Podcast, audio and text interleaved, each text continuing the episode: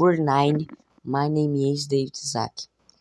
The current technology available for screen and media offers benefits, but it can also pose risks to the health of children and adolescents. Exposure to computer screens phones by children and adolescents can affect sleep, attention, learning, the hormonal system, mood swings, hearing, and vision.